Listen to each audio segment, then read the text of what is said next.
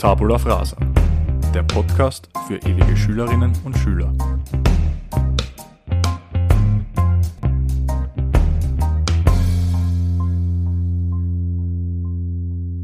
Herzlich willkommen bei einer neuen Episode des Tabula Frasa Podcasts. Natürlich wieder dabei der Christoph Kafka, der einzigartige Christoph Kafka. Servus. Hallo. Wir haben heute den zweiten Teil unserer kleinen Serie Durchstarten in Österreich. Letzte Woche war ja der Wolfi bei uns zu Gast, äh, ein äußerst stabiler Typ, der wirklich große Ziele hat, aber 0,0 überheblich ist. Äh, weiß nicht, Kaffee, wie, wie siehst du das? Also ich habe ihn extrem sympathisch gefunden. Ja, voll. Extrem bodenständig, extrem motiviert, hat viel, viel vor. Man kann ihm nur wünschen, dass das alles so aufgeht. Ja, absolut. Und heute eben der zweite Teil und wir haben den zweiten Gast schon hier bei uns sitzen, zwar nicht von Angesicht zu Angesicht, aber zumindest virtuell und das freut uns natürlich sehr. Julia Brandner, herzlich willkommen bei uns. Hallo. Servus. Ähm, ja, Julia, ähm, es ist bei uns jetzt die erste Folge im Februar, also die halt im Februar released wird, Februar 22. Und wir hatten in der vorletzten Folge, haben wir ein bisschen über Neujahrsvorsätze geplaudert. Ähm, meine Frage, A, Hast du Neujahrsvorsätze oder bist du ein Fan von Neujahrsvorsätzen? Und B, wenn ja, hast du sie schon gebrochen? Weil so, wenn der Jänner vorbei ist, ist es vielleicht schon naheliegend, dass die meisten Menschen ihre, ihre Neujahrsvorsätze brechen. Ja, ich habe einen Neujahrsvorsatz gehabt. Mein Neujahrsvorsatz war, keinen Alkohol zu trinken im Jänner. Den habe ich am 1. Jänner gebrochen. Man merkt, ich bin sehr diszipliniert. Also auch so eine, eine Dry äh, January ähm, ein Dry January Versuch zumindest einmal. Ja, weil voll. Ich glaube, du warst nicht die Einzige, die sich das als, als Neujahrsvorsatz irgendwie äh, ja, vorgenommen hat. Ja, aber wahrscheinlich die Einzige, die ihn schon am 1. Januar verschissen hat. Ja, das ist, das ist möglich, ja, kann sein. Hast du dann, dann generell drauf pfiffen nachher oder hast du dann trotzdem noch probiert? Ich habe es dann auch noch eine Weile probiert, aber dann irgendwann war schon der Gedanke da, so, ja, jetzt ist eh schon wurscht. am 1. Januar war es eh schon vorbei bei mir. Sehr cool. Aber ich, ich glaube, es gibt genug Menschen auf der Welt, die sich das vorgenommen haben und es wird dann auch genug geben, die es dir gleich getan haben und wahrscheinlich am 1. Jänner dann sich wieder was reingeleert haben, sage ich jetzt mal so. ja. ähm, aber jetzt ist, war, war, hast, meinst du mit 1. Jänner wirklich so am nächsten Abend oder um 0 Uhr 5 bei der Silvesterfeier oder, oder wie du das auch immer gemacht hast? Nein, das war tatsächlich am nächsten Abend. Meine Mama hat zum Abendessen ein Glas Wein getrunken und er hat so gut gerochen und dann habe ich mir gedacht, so ja, scheiß doch drauf, trinkst eins mit. okay. okay, verstehe, verstehe. Weil ich denke mal so, ja, ich trinke nichts im Jänner und dann bist du halt vielleicht mal, sitzt mit irgendwem zusammen und um 0.05 Uhr trinkst du halt dann eben ein Glas Wein oder noch ein Sekt oder so. Weil das zählt ja irgendwie nicht, das oder? Das zählt überhaupt nicht. Na, gar das nicht, ist ja quasi nur Silvester, da muss man quasi noch trinken. Richtig. Richtig. ähm, ja, wir haben nämlich auch zu dem Thema vom lieben Gerald, einer unserer Hörer, eine Rückmeldung bekommen. Und zwar äh, haben wir auch in der Folge ähm, darüber gesprochen, warum diese Neujahrsvorsätze meistens eben nicht halten. Und er meint halt, ich glaube, Christoph, das haben wir eh schon ein bisschen auch angerissen, dass halt die Ziele meistens einfach viel zu groß sind und man sich sagt, ich höre jetzt mit dem Rauchen auf, beispielsweise so von heute auf morgen. Und ähm, er sagt halt, dass auch, oder, oder ich mache mehr Sport, das ist halt so ein gutes Beispiel, weil da hast du ja zu Beginn des Jahres viel mehr Zeit. Die meisten Leute sind noch im Urlaub, die erste Jännerwoche und so weiter. Und da ist halt Zeit ins Fitnesscenter zu gehen, aber dann, wenn halt der volle Alltag wieder äh, reinfetzt, sage ich jetzt mehr oder weniger, dann wird es schwer, das, die Zeit zu finden, ins Fitnesscenter zu gehen. Ich meine, du, Christoph, bist ja auch zweifacher Familienvater, das heißt, du tust ja wahrscheinlich selber schwer, neben deinem Job und deinen Familienpflichten, sage ich jetzt einmal, ähm, ähm, genug Zeit fürs Training zu finden. Und das habe ich noch recht lustig gefunden. Der Gerald hat uns noch geschrieben, dass er sich generell ähm, nicht so viel aus Silvester macht und er ist um 0 Uhr am Klo gesessen. Also das ist so mein Lebenstraum, ich sag's euch. Oder einfach mal Silvester verschlafen, das nehme ich mir seit Jahren vor und ja. irgendwie zwingt mich der soziale Druck dann doch, dann aufzubleiben und mir irgendein Feuerwerk anzuschauen, obwohl ich absolut ja. keinen Bock drauf habe. Also ja, ich glaube, nächstes Jahr werde ich es verschlafen. Ich glaube, ich glaub, das ist auch so ein neuer Trend ein bisschen, weil das habe ich von mehreren Leuten jetzt gehört, dass sie Silvester verschlafen haben. Ich glaube, seit Corona, seitdem jetzt diese Partys jetzt eh nicht so ausgiebig sind, sage ich mal, könnte das vielleicht ein neuer Trend werden. Silvester verschlafen und dann ist es um 0 Uhr eigentlich so ruhig wie an jeden x-beliebigen Abend. Also nachdem ja. mein Sohn drei Jahre alt ist, habe ich da jetzt den Hattrick gefeiert und dieses Mal zum dritten Mal Silvester verschlafen, weil sonst halte ich den nächsten Tag nicht aus. Energietechnisch. Träume. ja, cool. Ähm, ja, das ein bisschen so zur vorletzten Folge. Ähm, ein kleiner Recap. Jetzt aber, Julia, natürlich zu dir. Wir wollen uns jetzt nicht mit dir die ganze Zeit über äh, deine Neujahrsvorsätze und deine Träume unterhalten. Also über deine Träume vielleicht schon, vielleicht kommt das dann noch, wird das noch in die Richtung gelenkt, aber prinzipiell mal kurz zu dir. Bitte korrigiere mich, wenn ich bei deinen Hard Facts, ich habe mir nämlich ein paar rausgesucht zu dir, ähm, wenn ich da falsch liege.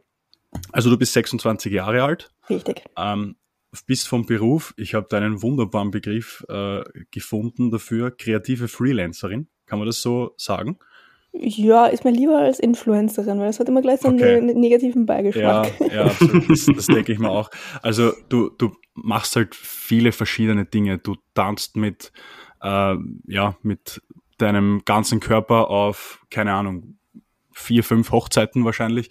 Also du bist einerseits mal Stand-up-Comedian, du genau. bist äh, Podcasterin, du bist Buchautorin mhm und du bist Bloggerin. Ich habe mir jetzt mal Influencerin so in Klammer geschrieben, aber das lasse ich jetzt mal weg, weil da haben wir ja gerade gesagt, dass das eher ein negativ behafteter Begriff ist. Ah, aber kannst du weg sagen, aber ich, ich, mag das nur nicht, wenn es so die hauptberufliche Beschreibung ist von dem, was ich tue. Hm, ja, aber nein, ich, so ein, eine Hochzeit möchte ich noch hinzufügen, bei der ich noch tanze. Ich bin noch mhm. freiberufliche Texterin und Journalistin.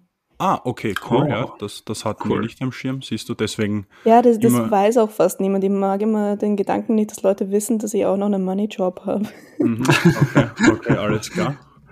Gut, das ist natürlich sehr interessant. Ich glaube, du hast ja auch ähm, Publizistik studiert, wenn mir nicht alles. Oder studierst du das noch? Oder, oder wie nein, ich habe den Master in Publizistik gemacht und ah, bin cool. letztes Jahr mal fertig geworden. Mhm, mh. Okay, und gut, ich kann es absolut nicht empfehlen. Also das bringt dir überhaupt nichts, dieses Studium. Mach lieber was anderes. Ich, ich denke mir das auch. Also wir beide kommen ja aus dem Fußball und wir kennen da auch einige Leute, die dann für irgendwelche kleineren so Sportzeitschriften Regionale geschrieben haben, die hm. eigentlich nicht mal Publizistik studiert haben. Die haben halt einen ganz einen guten Wortschatz und können sich ganz gut ausdrücken, aber so, haben das, das Einzige, was du dafür brauchst. Okay, und ja, das im, denke ich mir nämlich auch. Ja. Im Publizistikstudium, also zumindest im Master, ich habe keine Ahnung, wie es im Bachelor ist, ich habe einen anderen Bachelor gemacht. Im Publizistik-Master lernst du halt null, wie du schreibst oder dich ausdrückst oder sonst irgendwas mit der Presse machst. Du lernst einfach nur, wie du publizistische Texte liest. Mhm. Okay. Und wieso hast du es dann gemacht? Hast du dir was anderes erwartet oder? Ähm, ah, das kann ich jetzt so öffentlich nicht sagen, glaube ich. okay. Aber ich, ich sage mal so, ich war noch ein bisschen in einer Selbstfindungsphase. Okay, okay. Aber kannst du irgendwas mitnehmen, außer dass du es niemandem empfehlen würdest? Ähm, dass es seinen Ruf als Idiotenstudium nicht ganz zu Unrecht hat.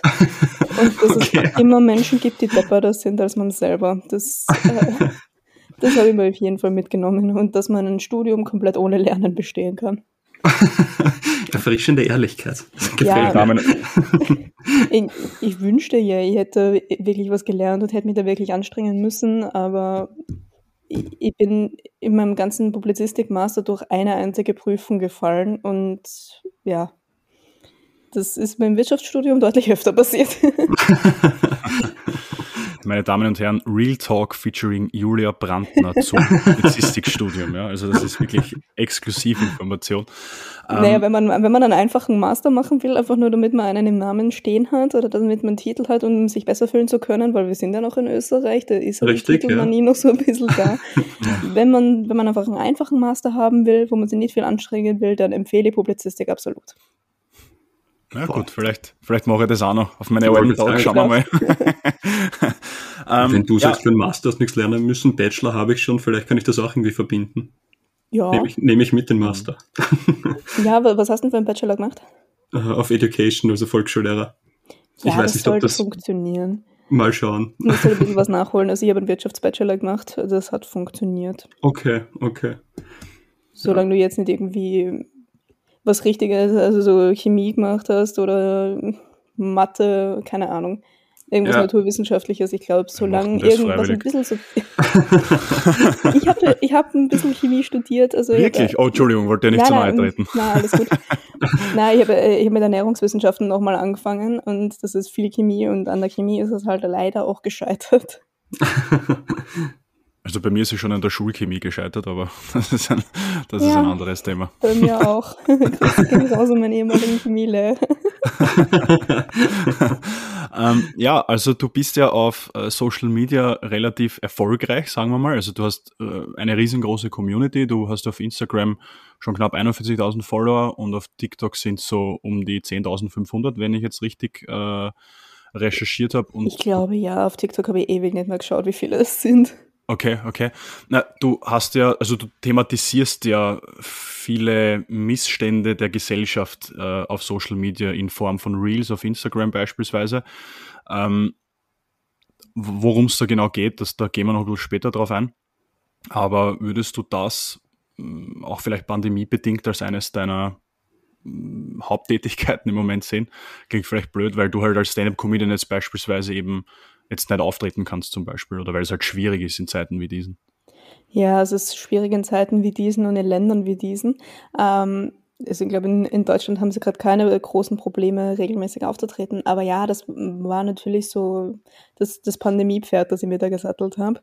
Also mhm. das war letztes Jahr, also vor gut einem Jahr eigentlich, dass ich damit angefangen habe.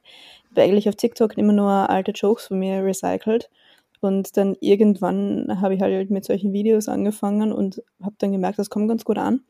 Und dann habe ich mir gedacht, so, ja, okay, das funktioniert, mache ich halt weiter.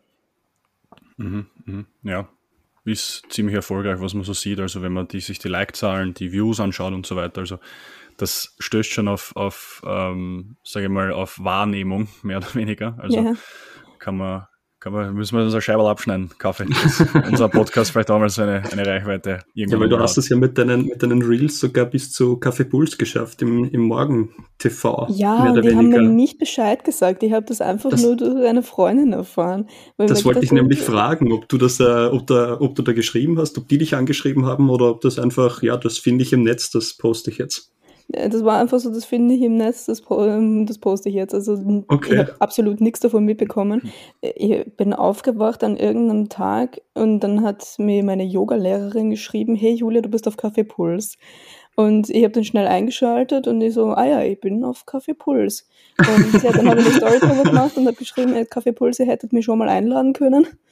Und, und, die haben dann gemeint, so ja, sie hätten sie hätten es auch gerne gemacht. Also sie hätte auch gern, sie hätte, hätte auch gedacht, dass es cool gewesen wäre, mich einzuladen. Aber irgendwie ist es halt nicht mehr ausgegangen und bla, was, was man beim Fernsehen halt meistens gerne sagt. Und ja, dann ist halt leider nie was draus geworden. Aber ja, ich war dann einmal, glaube ich, auch auf, nein, das war nicht bei Kaffeepuls, aber auf Puls 4 in irgendeiner Nachrichtensendung. Da hat sich, da haben sich zwei voll coole Jungs der Sache angenommen und haben dann einen Beitrag da über mich gedreht. Der war, glaube ich, drei Minuten lang. Mhm. Ähm, da doch an die Jungs, die waren ganz, ganz toll. Ähm, ja, und das wurde mir leider auch nicht gesagt, dass der läuft. Das habe ich auch nur durch eine Freundin erfahren. Also okay. ich, sehr viel Glück, dass ich so viele Leute in meinem Umfeld habe, die gerne Puls 4 schauen. Einfach weil sonst, sonst hätte ich das alles nie erfahren. Aber ja. War das, war das ähm, das Kaffee Puls, das quasi für dich gemacht hat, oder das Puls 4 generell solche Sachen über dich gemacht hat, war das eine, ein Booster für deine Klickzahlen, für deinen Werdegang oder hast du es über andere Bereiche eher geschafft? Mm, ich habe es über andere Bereiche eher geschafft, aber ich habe schon gemerkt, wo dieser Kaffeepuls-Beitrag gelaufen ist, äh, sind schon für die, für die in, in diesem drei Minuten Fenster sind die Followerzahlen ordentlich hochgegangen. Okay, okay. Also jedes Mal, wenn, äh, ich glaube, das wird ja alles dreimal ausgestrahlt, oder? Ja, genau, ja. genau. Ja. Die nehmen doch alles einmal in, der, einmal in der Früh auf und das wird dann, ich genau, glaube nicht ja. nur dreimal, ich glaube, das wird sogar öfter gezeigt, oder? Das ist einfach die Dauerschleife dann. Genau, ja. Dann, also, ich ich habe noch nicht gewusst, wird es dreimal oder viermal oder fünfmal, keine Ahnung, wie lange wie lang Kaffeepuls jetzt geht. Aber ja, in diesen, in diesen paar Fenstern sind die Followerzahlen immer äh, total hochgegangen. Mhm. Cool. Bei dem anderen Beitrag habe ich es gar nicht so beobachtet, muss ich sagen. Aber ich glaube, viel haben einfach eher mal so Reposts von anderen großen Instagram-Accounts gebracht, die okay. thematisch halt dazu passen. Also es bringt normalerweise nichts, wenn dich ein Account mit 100.000 Followern repostet, der halt überhaupt nicht deine Inhalte macht, mhm. weil die Leute mhm. folgen dem ja für das, was der macht und meistens nicht für irgendwas anderes. Ja. Und wenn das dann thematisch total weit auseinanderdriftet, dann bringt dir ein Shoutout meistens nichts. Wobei mhm. es halt mhm. immer sein kann, dass du zwei, drei Leute mitnimmst, die halt ihre Interessen so in beiden Bereichen haben. Mhm. mhm. Ja. Ähm, ja, du bist jetzt, also du hast schon einen gewissen Status. Ich glaube, man kann jetzt zu dir sagen, dass du schon eine Person bist, die in der Öffentlichkeit steht. Ich glaube, das ist jetzt nicht äh, zu hoch gegriffen. Ähm, jetzt würde uns interessieren, wie bist du, wie, wie bist du dorthin gekommen, wo du heute stehst? Beziehungsweise, wie lange hat es eigentlich gedauert? Musstest du viel Geduld aufbringen oder war es überhaupt dein Ziel, äh, dass, dass das in die Richtung geht, dass du so eine riesige Community hast? Das war natürlich mein Ziel, ich bin absolut narzisstisch. also ich, ich, wollte schon immer irgendwie bekannt sein. Also ich habe als Kind schon gesagt, wenn mir irgendjemand gefragt hat, was ich werden wollte, ich habe immer gesagt, ich möchte reich und berühmt werden. Und am Reichtum arbeite ich noch. Und, ähm, wie ich da hingekommen bin, keine Ahnung. Also ich, ich bin seit 2015 auf Instagram habe angefangen mit einem Fitnessblog, wollte halt bei mir niemand sehen, offenbar. ähm, er hat mal auf einen Foodblog umgeschwenkt. Mm, der war eigentlich, der kam ganz gut an, aber dann irgendwann hat mich das gestresst, weil Foodfotografie ist mega anstrengend. Essen mhm. ist ein ganz, ganz anstrengendes Model, das glaubt man gar nicht. Aber ich, ich sag's euch, Katastrophe. Ich hab's, ich hab's zwar gerne gemacht, aber jeden Tag ist das einfach aufwendig, vor allem im Na, Winter. Sicher Mhm. Wenn, wenn die, wenn es gerade am Tag eine Stunde hell ist und du in dieser einen Stunde dann in der Uni bist, ähm, mhm. dann ist mir das irgendwann einmal zu hart geworden. Dann habe ich mit Instagram so ein bisschen auf, auf Real Talk gemacht, habe damit angefangen. Und ja, sind halt die meisten geblieben, aber großartig interessiert hat es auch niemanden. Und dann irgendwie so im Februar, März letztes Jahr ist es dann auf einmal so bergauf gegangen. Also da ist es teilweise so gewesen, dass ich am Tag 2000 Follower dazu bekommen habe. Also kommt immer ganz schon stabile an. Zahlen. Ja, das hat, mir, das hat mich auch richtig überfordert am Anfang. Also ich war am Anfang auch kurz davor, meinen Instagram-Account zu löschen, weil ich damit überhaupt nicht umgehen konnte. okay. Aber dann habe ich mir irgendwann gedacht, hey Julia, das ist das, was du immer wolltest, jetzt spring auf auf den Zug. Okay. Welche Thematik hast du damals daneben bedient? Hast du das irgendwie an der Thematik festhalten können oder war das einfach nur generell, weil du konstant weiter gepostet hast? Ähm, na, da habe ich plötzlich, da bin ich plötzlich ins Thema Feminismus eingestiegen. Und ah, okay. das ist halt ein polarisierendes Thema. Ja. Also, äh, ja, wenn, also das kann große Begeisterung auslösen, aber du kriegst auch verdammt viel Hass ab und Hasskommentare pushen halt auch den Algorithmus. Mhm. Also um, um Sixten zu zitieren, jeder Hater ist ein Klick mehr. Ja. Packt man die ganzen ganz großen Poeten heute aus. Ähm, und dadurch geht es halt dann schon einmal relativ schnell, dass dann ein Video viral geht. Also ich, ich hätte mir eigentlich nicht gedacht, weil mein Instagram-Account war mehr oder weniger Herz- und Hirntod. Okay. Ich, glaube, jede Social-Media-Agentur hätte mir gesagt, Julia, das wird organisch nichts mehr. Lösch das einfach und fang nochmal von neuem an. Aber irgendwie hat es dann doch funktioniert. Also wenn das jemand da draußen machen will, postet einfach weiter, irgendwas wird schon hinhauen. Das, das bedeutet, ähm, Hasskommentare und Hate generell ist für dich kalkuliertes Risiko. Natürlich. Kann man das so sagen? Also du hast das von Anfang an gewusst, dass das kommen wird, vor allem bei dem, bei dieser Thematik Feminismus und du siehst es eher als Push für den Algorithmus als irgendwie einen persönlichen Angriff von irgendwelchen Menschen, die dich nicht kennen. Also am Anfang habe ich es schon als Angriff empfunden, beziehungsweise ich habe am Anfang auch nicht damit gerechnet, dass ein Spaßvideo, dass Leute das so ernst nehmen und sich das so auf den Schlips getreten fühlen damit.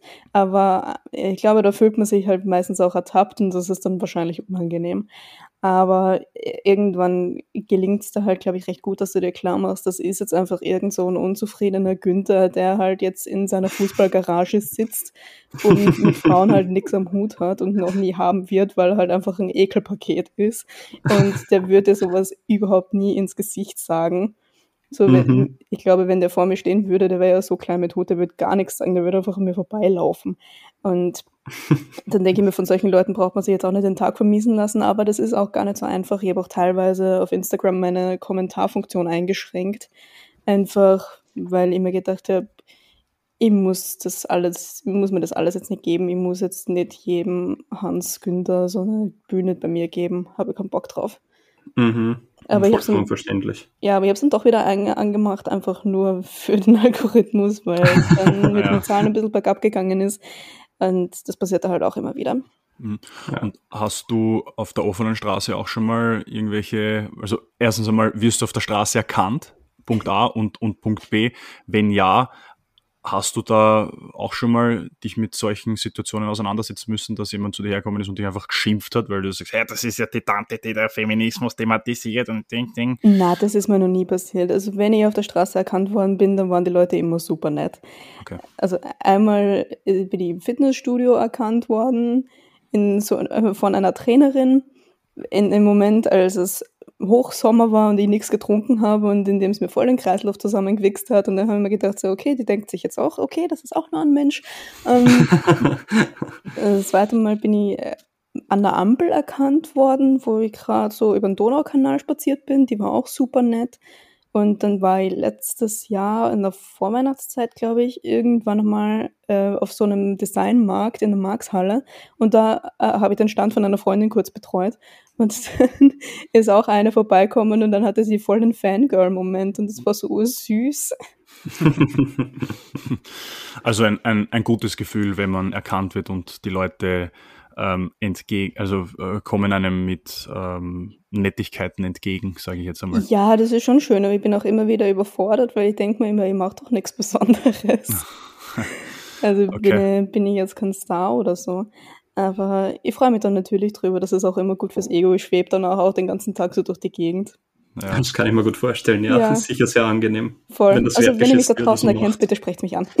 ja, weil du, du haust ja wirklich quasi dein, dein Herzensprojekt da quasi raus. Also man, bei Schauspielern ist ja oft so, wenn die, weiß ich nicht, ein, ein Stück vorspielen, das nicht ankommt, dann kann man immer noch sagen, ja, das Stück war einfach schlecht und ich habe eh das Beste gegeben, aber bei dir ist ja wirklich dein Herzblut wahrscheinlich, dass du da reinsteckst in all deine Reels und ähm, Comedy-Programme und so. Äh, ja, bei den Reels mal so, mal so. Aber also die, die sind manchmal aufwendiger, manchmal weniger aufwendig.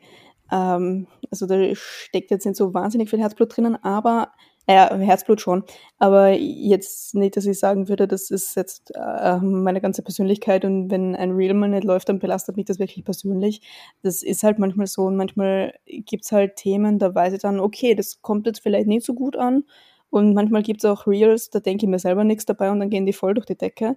Das überrascht mich auch immer wieder. Ich habe bei einem Reel, das ich eigentlich absolut nicht so gut gefunden habe, wo ich es hochgeladen habe, das ist mein Best Performances. Das hat 1,5 Millionen Klicks und ich habe keine Ahnung warum. also man, manchmal passiert da halt auch sowas. Aber ja, bei, bei Comedy ist es schon ein bisschen anders, weil da kriegst du halt Instant Feedback. Mhm. Und ich, ich glaube, physisch hin zu einer Show hinzukommen und dort zu lachen, ist mehr Aufwand, als einfach nur so ein Double Tap auf so ein Video zu machen. Klar, Deshalb ja. ja, ist mir Feedback bei Comedy, glaube ich, also ich will das nicht sagen wichtiger, aber es ist, mir- es ist mir beides wichtig, ich lebe von beiden. Ähm, aber das ist, das gibt mir halt nochmal ein anderes Gefühl, wenn da ein Witz ankommt. Mhm. Ich glaube auch, dass das ein riesiger Unterschied ist. Ich meine, wenn ich mir jetzt da denke, wenn ich mir jetzt mit, mit dem Christoph zum Beispiel WhatsApp schreibe und ich schreibe und ich schicke ihm das Smiley, das tränenlachende Smiley, dann lache ich eigentlich gar nicht. Also Ja, ich schicke es zwar, weil ich es weil ich's recht witzig finde, aber eigentlich, also weiß nicht, wie es euch da geht, aber ich, ich lache. mich jetzt schon ein bisschen deppert, Also- muss ich ehrlich sagen. ich habe schon gedacht, dass du dann wirklich lachst. Also sicher, sicher finde ich es lustig, aber es ist nie das Gleiche wie, im Vergleich zu einer Situation, wo wir im gleichen Raum sitzen. Na klar. Weißt du, was ich meine? Es ist total witzig und so stelle ich mir das dann auch bei den Reels vor, im Unterschied jetzt zu einem äh, Live-Comedy-Programm. Ich denke mal, dass viele Mhm. Leute dann, wie du sagst, eben den Double-Tap drauf machen auf, auf das Reel. Und ja, es, wahrscheinlich lachen sie jetzt zumindest nicht so herzhaft äh, im Vergleich zu der Situation, wenn sie jetzt bei dir in einem Programm sitzen würden. Ja, das weiß ich nicht, weil ich bin ja leider oder zum Glück nicht bei den Leuten zu Hause, die sich das Mhm. anschauen.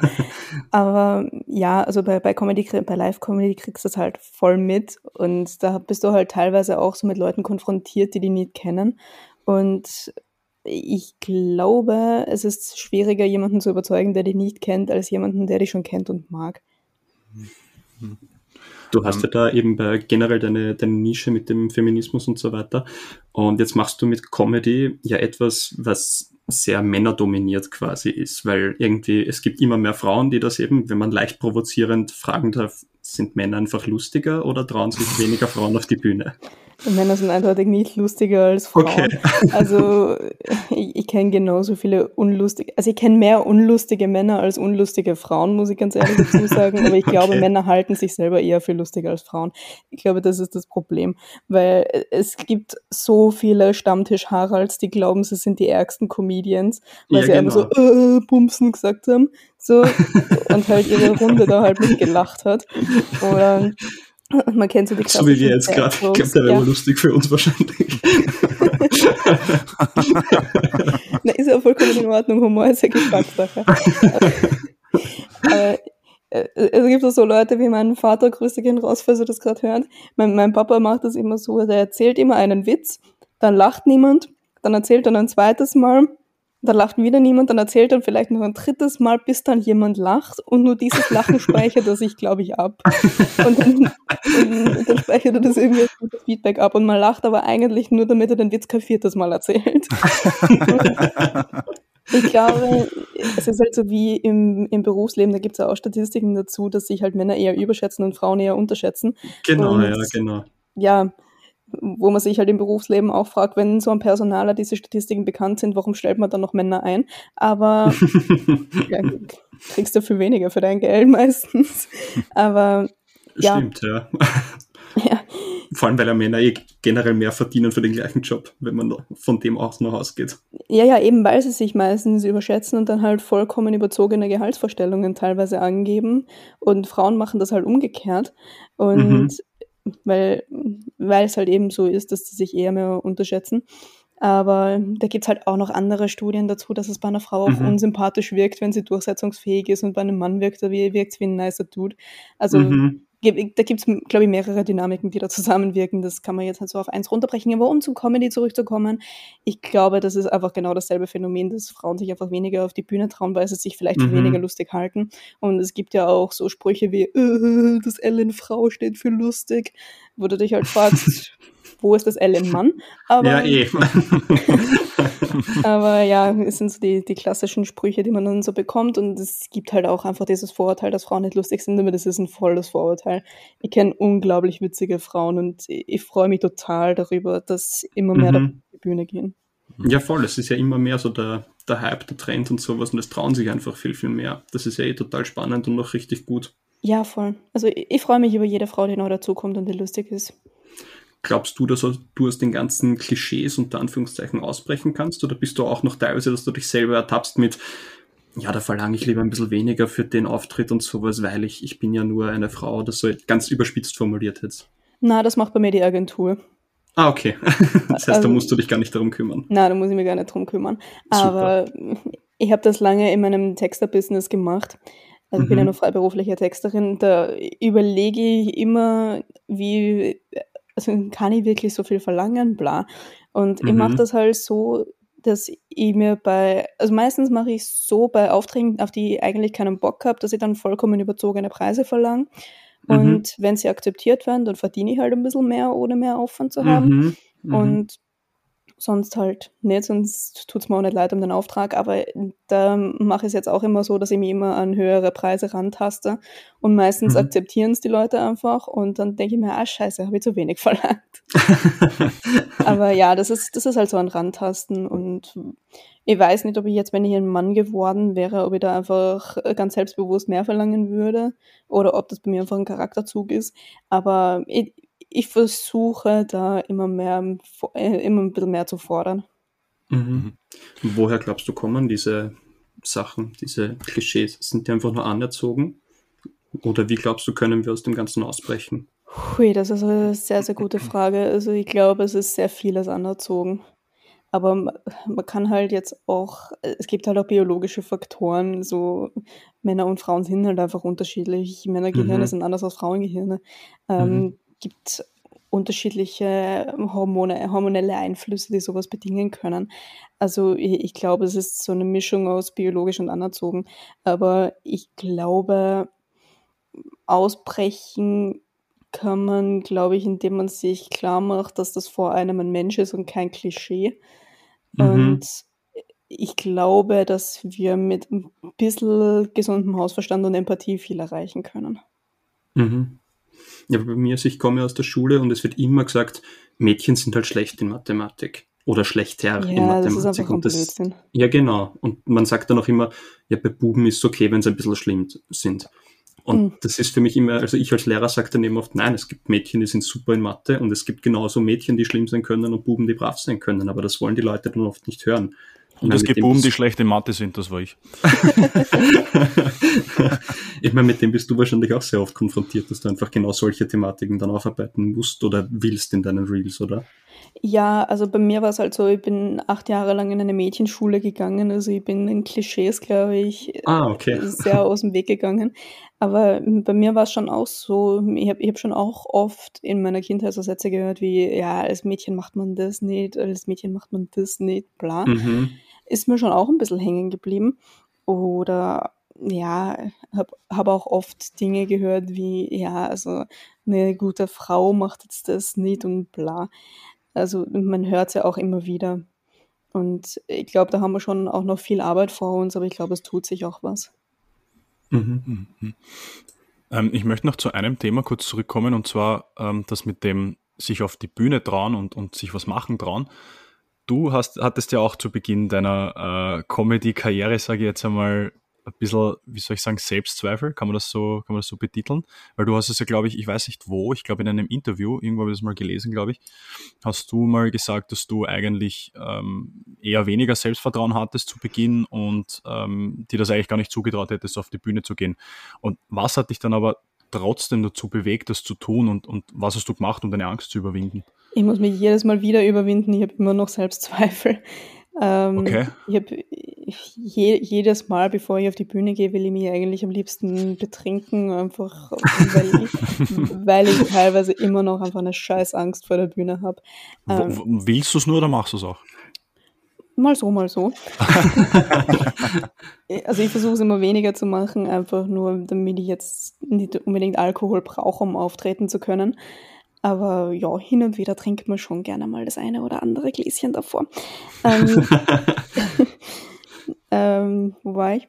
Ja, also ich, ich, muss mich jedes Mal aufs Neue überwinden und es ist auch, ja, ich hatte halt immer wahnsinnige Präsentationsangst, auch in der Schule und habe aber immer auch so ein bisschen so ein Rampensau-Ding in mir gehabt. Also es, es so, das ist so eine multiple Persönlichkeit, die da nicht ganz zusammenkommt, aber ja, meistens, bevor ich auf die Bühne gehe, stelle ich mir vor, ich bin Lady Gaga oder so und dann klappt's. das ist übrigens um, ein Trick, den hat Beyoncé ja auch angewandt. Die hat sich ja so eine Persönlichkeit gegeben, die hieß Sasha Fierce. Und mhm. die war sie halt immer, bevor sie auf die Bühne gegangen ist. Und dann irgendwann hat sie halt gemeint, sie braucht sie nicht mehr. Und okay, das spannend. ist mein Ziel, wo das, ich auch noch hinkommen will. Okay. Also, also das habe ich zum Beispiel gar nicht gewusst, aber es ist, es ist spannend zu wissen. Also mal ein anderes, ein, eine andere Methode, sich Nervosität zu nehmen, wie äh, zum Beispiel stell dir das Publikum nackt vor. Das habe ich noch nie gemacht und das möchte ich auch absolut nicht. das kann ich mir vorstellen. Das kann ich mir vorstellen. Ähm, wie wir vorher schon erwähnt haben, du hast ja wirklich viele verschiedene Tätigkeitsfelder man kann dich jetzt nicht nur als ähm, Stand-up-Comedian ähm, titulieren, sondern eben, wie gesagt, kreative Freelancerin, würde, würde, würde mir da einfallen. Aber welches deiner Tätigkeitsfelder hat bei dir eigentlich oberste Priorität? Puh. Ähm, aktuell glaube ich der Podcast, einfach weil ich da immer liefern muss und mhm. weil ich halt so jede Woche mal einen fixen Veröffentlichungstermin habe und weil mir das auch wichtig ist, das einzuhalten. Mm, Beziehungsweise, das, das ist halt so, wo ich den meisten Stress habe, immer zu produzieren. Und da fällt mir gerade ein, ich habe am Montag eine Aufnahme. Fuck. Ähm, Fuck, muss ich noch vorbereiten. Ja, ähm, Podcast, absolut, absolute Priorität, auch wenn ich meine Aufnahmen vergesse. Ähm, dann, also bei mir ist es meistens so situationsabhängig, das, was am meisten drängt. Also je näher der Buchabgabetermin rückt, umso mehr Priorität werde ich meinem Buch zu, werde ich meinem Buch widmen. Ähm, ich, bei mir ist es einfach, glaube ich, so eine Deadline-Frage. Mhm. Okay. Also es ist ein Motivationsproblem, bis es zum Zeitproblem wird, mehr so oder weniger. Ist es. Okay, das kenne ich aus der Schule. Das kenne ich aus der Schule. Ja, ich habe das Gefühl, ich bin immer noch Schülerin und ich prokrastiniere immer nur das Lernen. Du hast kurz dein Buch erwähnt. Also ein Buch hast du ja schon äh, rausgebracht. Das mhm. heißt, aus Rot und Blau wird lila. Ja. Das ist ein Buch über Feminismus, wenn ich das richtig recherchiert habe. Nein, das ist kein Buch über Feminismus. Das ist einfach nur ein Roman. Achso, okay, das gut. Ist, dann, das ist leichte Lektüre für einen Sommerabend. Alles klar, gut, dann habe ich mich da getäuscht, dann sorry dafür. Alles gut, aber das nächste Buch ist über Feminismus. Ah, okay, dann habe ich das verwechselt, weil du bist ja gerade ähm, am Arbeiten, also das neue genau. Buch ist äh, in der Making. Hast du da schon einen exklusiven Spoiler, den du bei uns verraten kannst? Dann können wir nämlich ein bisschen prahlen, weißt Ah, boah, einen exklusiven Spoiler, das ist schwierig. Ähm, also es wird kurze Kapitel haben, es wird viele Kapitel haben. Es geht ein bisschen auch um Trash-TV, das ist meine Guilty Pleasure. Es geht halt auch viel um Klischees, aber es wird lustig werden und es wird jetzt kein Feminismusbuch werden, das dir verrät, wie man richtig gendert, weil das kannst du eh nicht richtig machen. Ähm, ja, also es soll halt ein Buch werden, wo sich auch Hans Günther aus der Kneipe nicht denkt, äh, Frauen sind scheiße. er man soll, soll halt eher mal so die menschliche Seite davon zeigen. Mhm. Alles klar, na, wir sind sehr gespannt. Also mhm. du hast dir das, glaube ich, vor kurzem du hast dir das, glaube ich, vor kurzem erst gepostet, dass du eigentlich ein, ein, ein Buch veröffentlichen wirst, ein zweites. Ich glaube, genau. das ist ein genau. paar Wochen her, wenn mich nicht, nicht alles täuscht. Ja, also feststehen tut seit August. Okay, und gibt es auch schon ein Veröffentlichungs Veröffentlichungsdatum? Ein Datum, ein konkretes noch nicht. Also es ist geplant fürs Frühjahr 2023. Mhm, okay, alles klar. Aber Ende Juni habe ich Abgabetermin. Mhm, und wird okay. dann nochmal drüber gearbeitet und dann macht der Verlag seine Magic. Mhm. Okay. Mhm. Das heißt, Mitte Juni wirst du dein Motivationsfenster haben, oder wie?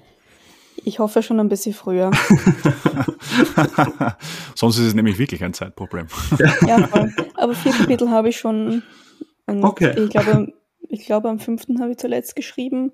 Also dann habe ich eh schon fast ein Viertel. Also bin, glaube ich, eh ganz gut dabei eigentlich. Mhm.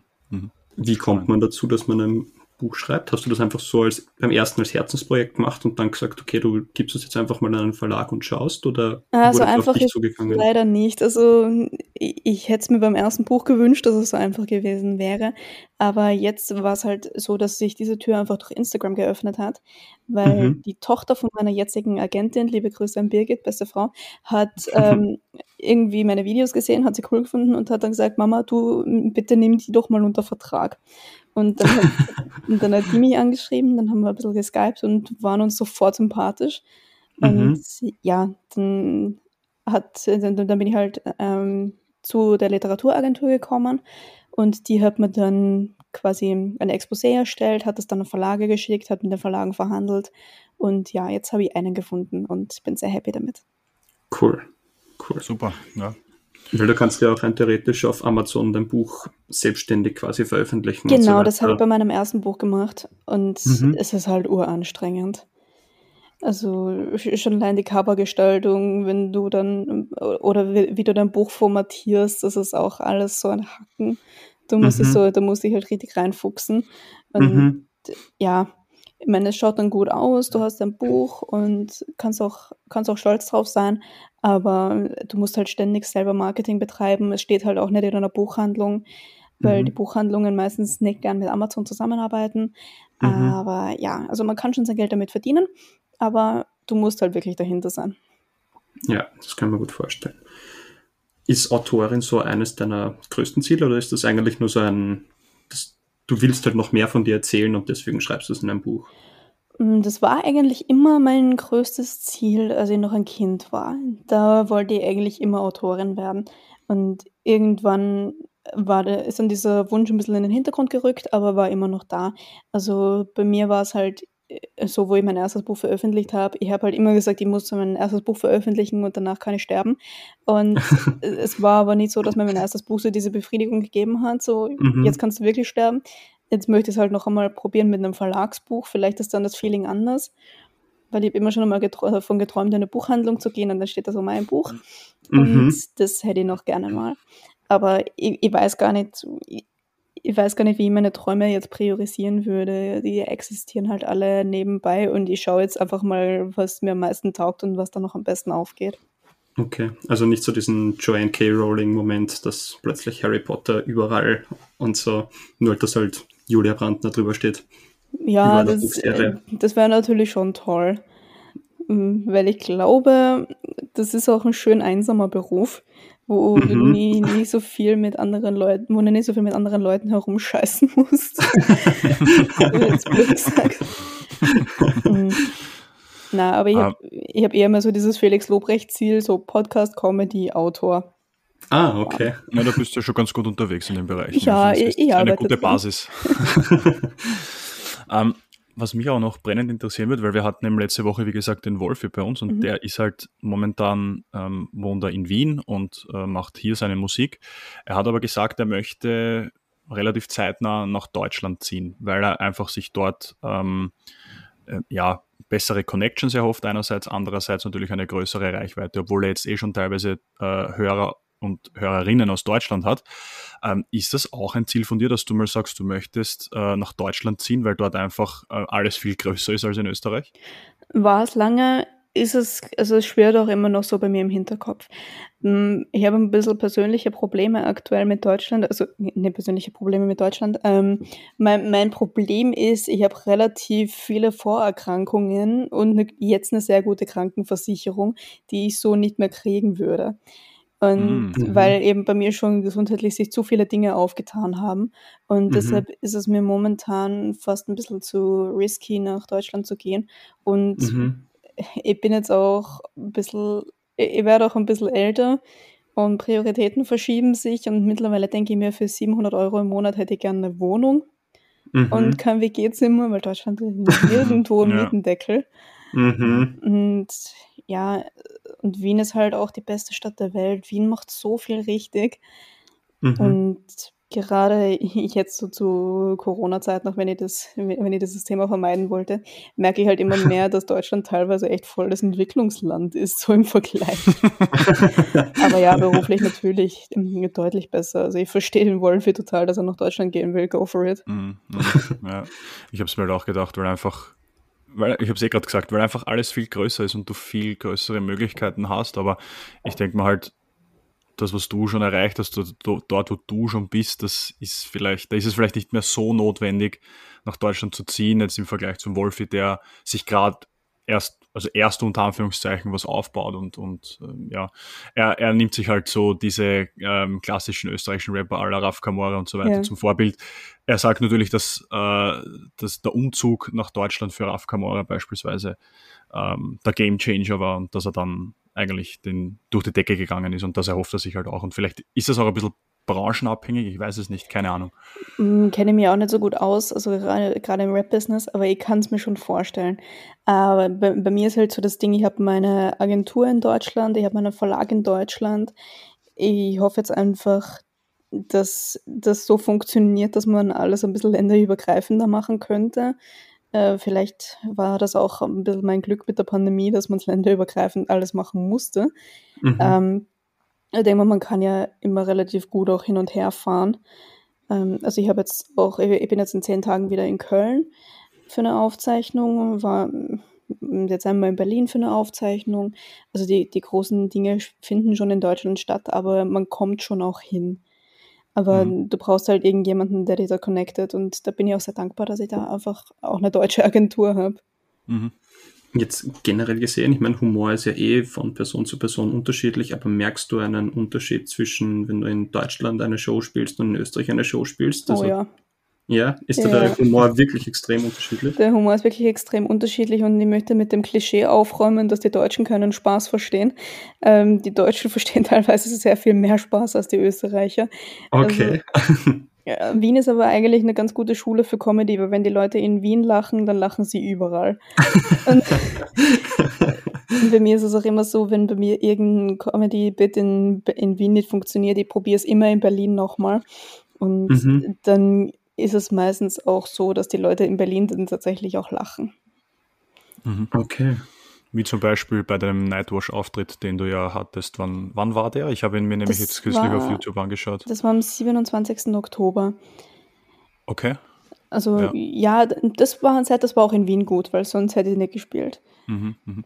Weil Nightwash ist ja ziemlich renommiert und angesehen in Deutschland, glaube ich, als, als Stand-up-Comedy-Programm. Da haben ja richtig Bekannte, so wie glaub, Felix, Felix Lobrecht, glaube ich, hat dort auch ja. schon das eine oder andere Mal ähm, einen Auftritt gehabt. Deswegen denke ich mir als Laie halt, dass das ein recht angesehenes äh, ähm, Open Mic, ist es ein Open Mic oder, oder, oder wie, wie, bezeichnet ist, man das? Nein, es ist kein Open Mic, es ist eigentlich eine Comedy-Show. Ähm, mhm. Beziehungsweise der Talent Award, da musst du dich halt bewerben mit Video etc. Und dann wirst du halt sehr wahrscheinlich ausgelost, weil ja, also ich sage mal, so renommiert ist es jetzt nicht mehr, wie es einmal war. Also im Vergleich zu den letzten Jahren, wo halt wirklich große Comedy-Talente da draußen hervorgegangen sind, mhm. hat es halt jetzt nicht mehr so diese Reach oder nicht mehr diesen Glanz. Okay. Ähm, meine, meine Agenten haben auch gemeint, sie sind jetzt eigentlich gar nicht so ein Fan von dem Ding. Die waren eigentlich, glaube ich, gar nicht so begeistert davon.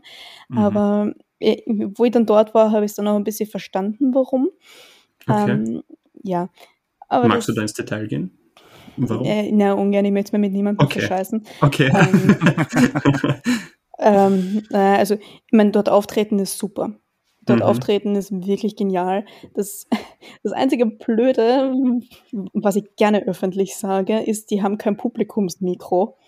Und mhm. dadurch wirkt es halt so, als wäre wär das Publikum da komplett eingeschlafen und es würden die über gar nichts lachen und das ist halt überhaupt nicht so. Die Leute sitzen da drinnen, die lachen Tränen und das mhm. kommt halt auf keinem Nightwash-Video rüber und das finde ich so schade. Das stimmt, ja, das stimmt. Ja. Manchmal blenden sie dann doch das Publikum ein und dann sieht man eh, wie die Leute lachen, aber oft ist es wirklich so, dass du denkst, okay, der dürfte nicht so gut ankommen sein, der Witz, weil ja, einfach voll. keine Reaktion kommt. Voll. Und es kommen aber total viele Reaktionen. Dieses Publikum ist so gut drauf. Also mhm. ich, ich, glaube, das war einer meiner Lieblingsauftritte meines Lebens bei Nightwash. Mhm. So von, von der Stimmung her. Und es kommt halt im Video überhaupt nicht rüber. Und ich finde das so schade. also, falls jetzt doch irgendjemand davon zuhört, doch einfach mal ein Mikro ins Publikum stellen. würde die Videos so aufwerten. äh, ja, was war das Thema? ähm, ja, äh, ähm, ja, äh, prinzipiell, wir haben eben über Unterschiede zwischen Österreich und Deutschland, gesprochen, genau. aber das haben wir also, eigentlich ja. schon thematisiert. Du hast da genau. schon eine ganz klare Antwort gegeben. Also, wenn es in Wien ankommt, dann kommt es überall anders auch an. Ja, also ich habe das noch nie gehabt, dass ein Set, das in Wien wirklich durch die Decke gegangen ist, in Berlin abgekackt hat. Das ist einfach nie passiert. Liegt das vielleicht auch daran, dass, dass die Wiener einfach ihren eigenen Schmäh haben, diesen Oldschool-Wiener Schmäh und du jetzt eher nicht so äh, diesen Schmäh jetzt vertrittst, sondern eben ähm, dein Humor für auch für Deutsche geeignet wäre oder ist? Na, das glaube ich nicht, weil in Wien gibt es ja auch junge Leute und in mhm. Wien gibt es ja auch nicht nur so diesen Josef Hader-Fan-Typ. Ähm, in, in Wien gibt es ja auch immer mehr so weltoffene Menschen wie uns jetzt. Also ich glaube, das ist nicht so unterschiedlich. In Wien ist einfach nur Comedy nicht so angekommen. In Wien hat halt Cabaret leider ein viel höhere, viel höheres Standing. Und ich glaube eher mal, dass das das Problem ist. Die Leute kennen Comedy in Wien einfach noch nicht so wirklich. Und da möchten wir mit Chips Comedy unter anderem jetzt auch dagegen vorgehen. Mhm. Ähm, ja. Erzähl kurz, erzähl kurz was über Chips and Comedy. Wir hatten es schon gerne. mal in der Stand-Up-Comedy-Folge, aber du darfst gerne Werbung machen. Sehr, sehr gerne.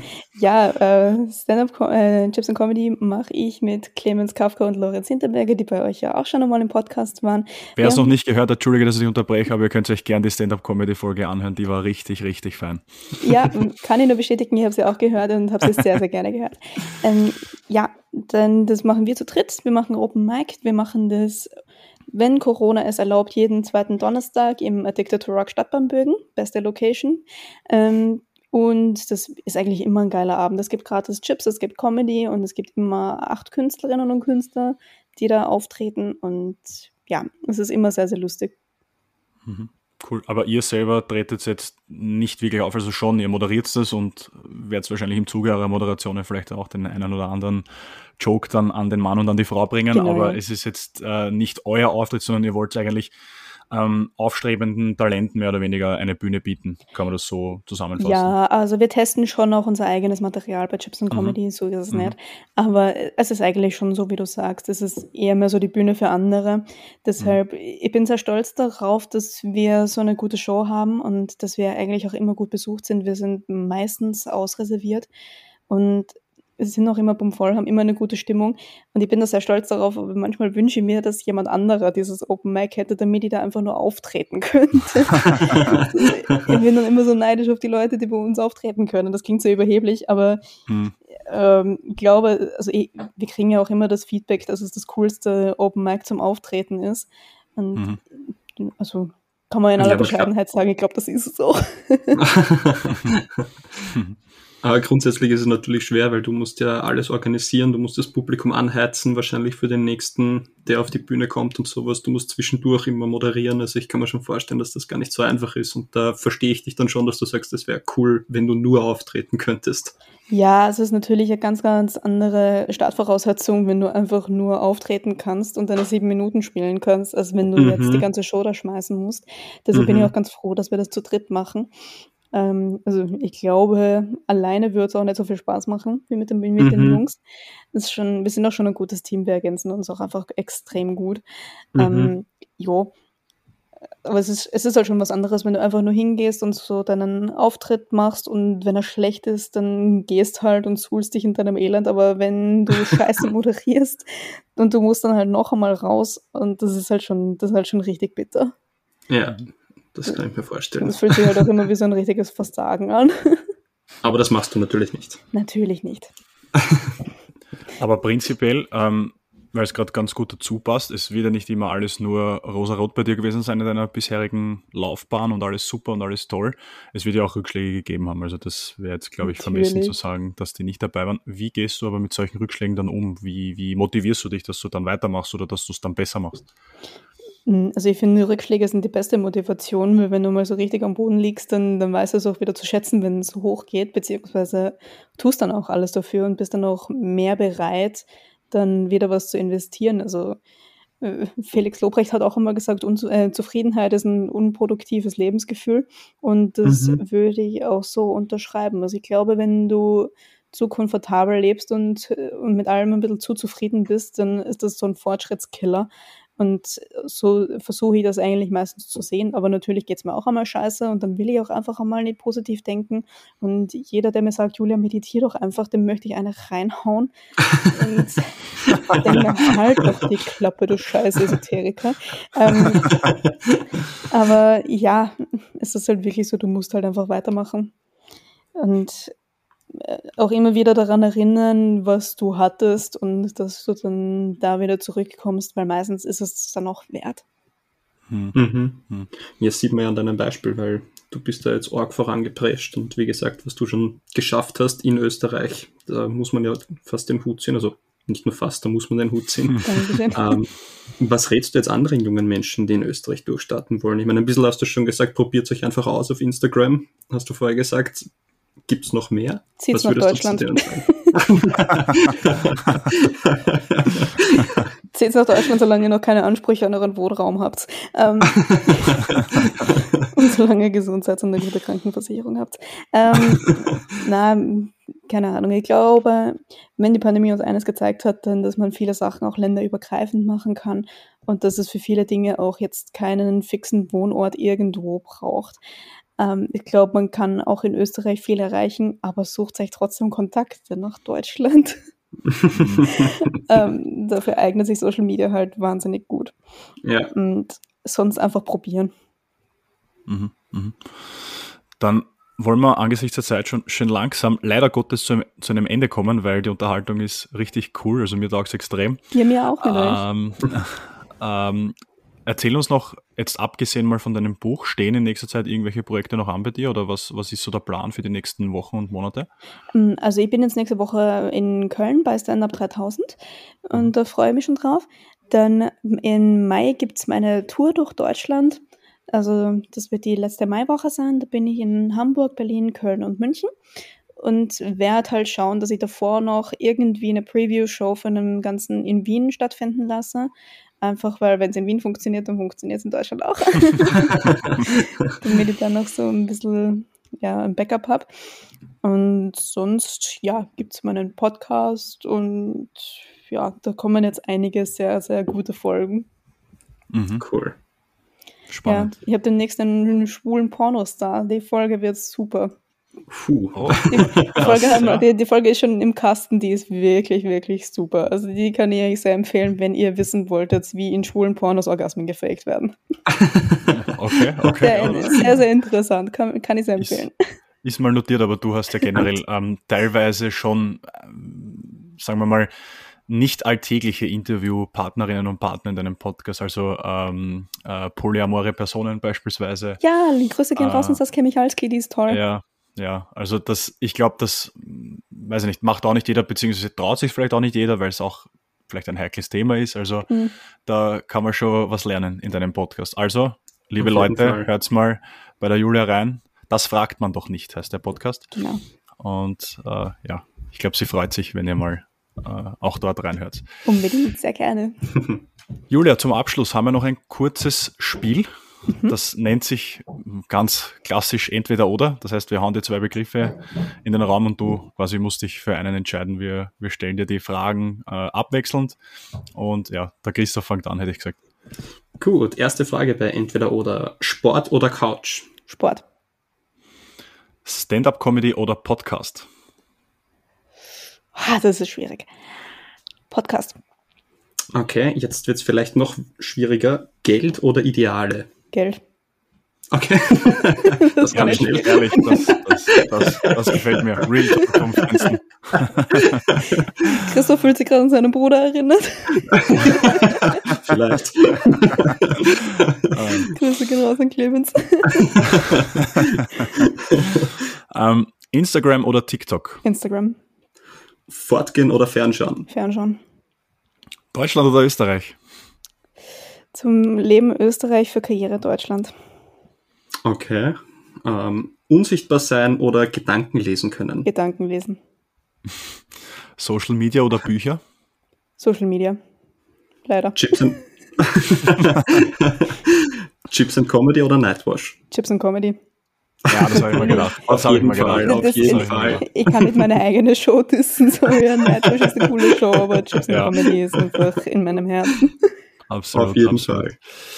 Julia, vielen herzlichen Dank, dass du dir heute am Samstag um 9 Uhr in der Früh, bitte, das schaut an Julia jetzt nochmal, äh, dass sie sich die Zeit genommen hat, dass sie Samstag so früh aufgestanden ist, extra für uns. Ich habe mir sogar extra äh, also, für die Zähne geputzt. War wirklich, war Wahnsinn. Also ja, jetzt, jetzt habt, ihr, habt ihr das okay. auch immer, wenn ihr, wenn ihr Podcast aufnehmt oder wenn ihr so ein Online-Meeting habt und wenn ihr euch nicht die Zähne geputzt habt, dass ihr das Gefühl habt, die anderen können euren Mundgeruch riechen? Mm, Oder bin nicht, nein. Ich, wir haben eh immer dieses Ding vom, vom Mund, diesen Schalldämpfer und mhm. deswegen ah, habe ich aber da nicht so die Angst, aber wir, wir putzen uns natürlich auch die Zähne. Also, also bei, mir Job, bei mir im Job habe ich das also nicht das Gefühl, dass, dass sie das riechen können, aber ich komme irgendwie dreckig vor, wenn ich mir die Zähne noch nicht geputzt habe, vor der ersten Besprechung in der Früh zum Beispiel. Voll. Also das, das kann ich absolut nachvollziehen. Also, ähm, aber du hast ja heute die Zähne geputzt, dafür sind wir dir sehr, sehr dankbar, auch wenn wir es nicht riechen würden, wenn du dir die Zähne nicht geputzt hättest. ähm, wir danken dir wirklich von ganzem Herzen, dass du heute mit dabei warst. Es hat uns riesigen Spaß gemacht. Ähm, und wir wünschen natürlich für deine weitere Karriere alles Gute und drücken dir die Daumen, dass das äh, weiter diesen Verlauf nimmt, den er äh, bis jetzt oder den die Karriere bis jetzt genommen hat. Ja, vielen Dank. Ich drücke euch natürlich genauso die Daumen. Mir hat es auch extrem viel Spaß gemacht mit euch.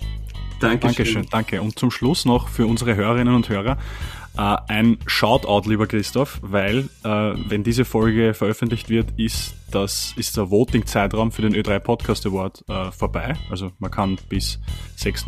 Februar 12 Uhr voten, heute ist der 5. 10.04 Uhr. Ähm, aber wenn ihr das da draußen hört, dann ist das äh, ist der Voting-Zeitraum vorbei und wir wollen uns ganz herzlich bei euch bedanken. Uns haben einige Nachrichten erreicht äh, mit Screenshots, wie ihr gerade das Formular ausfüllt, wie ihr die Stimmen abgibt. Das ist äh, fantastisch. Äh, weiß nicht, Christoph, was willst du noch dazu sagen? Vielen, vielen Dank. ähm, ja, Support ist immer das Wichtigste, glaube ich. Davon lebt auch ein Podcast. Ich weiß nicht, die Julia wird da wahrscheinlich ein Lied davon singen können. Auf jeden Fall. Support ist kein Mord, sagt man immer. Richtig, ja. Und äh, deshalb von Herzen vielen herzlichen Dank. Danke fürs Zuhören in dieser Folge und bis zum nächsten Mal. Tschüss und Baba.